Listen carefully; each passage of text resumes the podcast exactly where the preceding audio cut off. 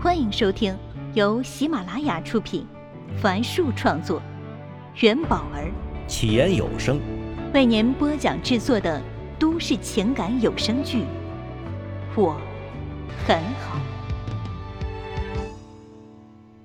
请听第四十二集。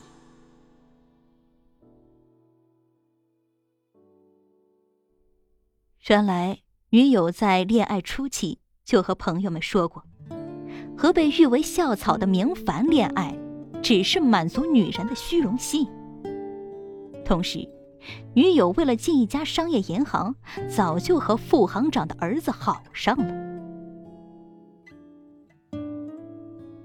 知道真相后的明凡，在江城的一所证券公司上了二十天班后，突然辞职，赴北京在一家投资公司任投资员。他是美国投资人爱德华·索普为榜样，刻苦钻研应用科学，形成了缜密、严谨、有条不紊的投资风格。同时，他不再相信爱情，认为一切都可以用数字量化，这让他在事业上取得了巨大成功。三十岁时就已经是一家新型投资公司的最大股东。秋那天，他站在北京郊区群山环绕的高尔夫球场上，穿着精致的意大利手工洋服，和伴郎一起等待未婚妻的到来，但却只等来了新娘悔婚的消息。他觉得明凡并不爱他，他只爱数字，他不能跟一个爱无能的男人过一辈子。这件事儿迅速成为北京投资圈的热门新闻，那些昔日商场上的宿敌更加油添醋的传播此事。光他就听到过好几个版本了。曾经风光无限的他，成了大家的笑话。但这并不是他要暂时离开北京的真正原因。真正的原因是他觉得未婚妻说的很对。尽管十几年过去了，他看似成熟稳重，看似波澜不惊，看似能独当一面，但其实他还是那个在篮球场上不敢面对失败的少年。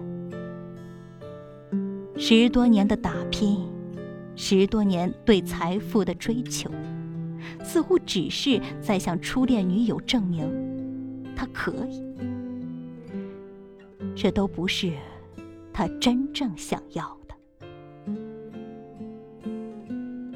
那一夜，他站在北京顶楼的大平层公寓，望着这个繁华的不夜城，觉得人生短短数十年不可重来。他一直都不接受失败的自己，所以他从来都不喜欢自己。但现在。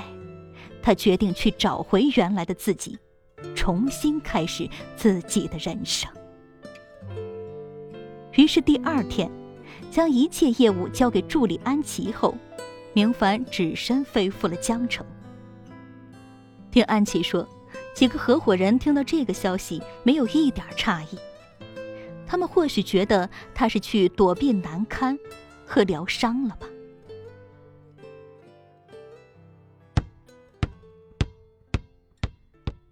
遐想间，明凡走到了篮球场，那里有个学生正在投篮，篮球滚到了他脚边，他慢慢捡起球，然后快速跑动，一个三步上篮，球投了出去，砸到了篮球框上，球在边缘滚了一圈，又掉了下来。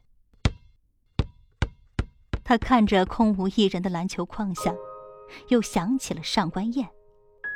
那个曾经胖嘟嘟的女生，就是在这里递给了自己一瓶运动饮料，但她不但没有接，还给了他一个嫌弃的表情，就差直接说出来了，真是莫名其妙。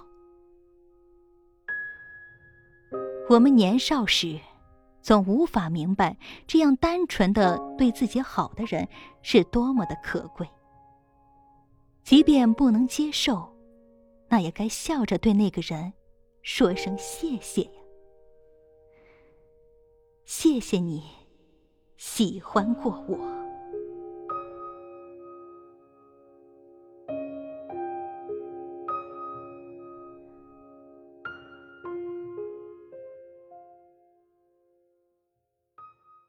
是你杀死了他们。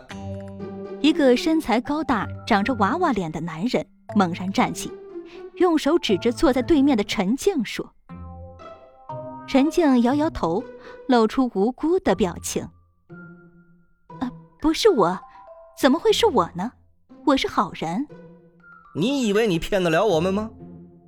娃娃脸男人露出得意的笑容，然后环视了一周。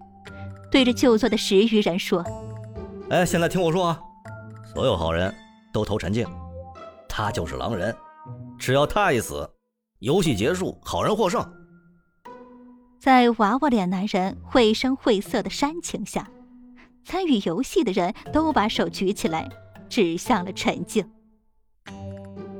我是好人，我真的是好人，他才是狼人，你们不要被他给骗了。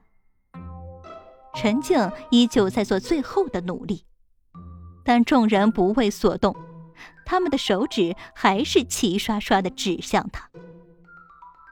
站在他们背后的另一个男人说：“呵，陈静被杀呀，游戏结束，好人获胜了。”说完，他拍了拍娃娃脸男人的肩膀说：“哎，孟涛，你怎么这么牛啊？你又赢了。”就在大家起哄要重来一盘狼人杀游戏时，陈静看了眼手表，拿起包站起身来说：“不好意思啊，我要回家了，还有些事儿。”说完，他低着头走出了这家音乐餐厅。外面有些冷，路灯孤零零的站着，街上也没几个行人。他看了一眼漆黑的天空。心想，明天又是一个阳光灿烂的日子吧。就在他快步走向公交车站时，后面传来了叫唤声：“哎，陈静，陈静，哎，等等！”他回过头，看到孟涛正向他跑来，他边跑边说：“陈静，你你是不是生气了呀？”说完，他就气喘吁吁的站在了陈静的身边。看着他认真的样子，陈静一时愣住了。啊，生气？什么意思？以为被自己猜中了，孟涛急忙解释道：“不好意思啊，我我不是故意的。”他咬了咬手指。那这样好了，下次就算我知道你是狼人。我也不会揭穿你了。看着他孩子般的模样，陈静笑了起来。原来他以为自己是因为这个原因才提前走的。那你我不是狼狈为奸了吗？孟涛面露羞涩，傻傻的说：“做一条背，那我也乐意。”随后又补充了一句：“哎，哎，就这么说定了啊。”陈静看着孟涛，一时语塞，而孟涛抓抓头，也不知道接下来该说些什么。沉默中，两人都觉得有些尴尬，几乎同时开了口：“呃，你要去坐公交车吗？你不回去玩游戏了吗？”“我也回家了。你都走了，我也不想玩了。”见陈静诧异的看着他，忙又说：“哦，我送你回去吧。”顺路吗？陈静本能的想要谢绝他的好意。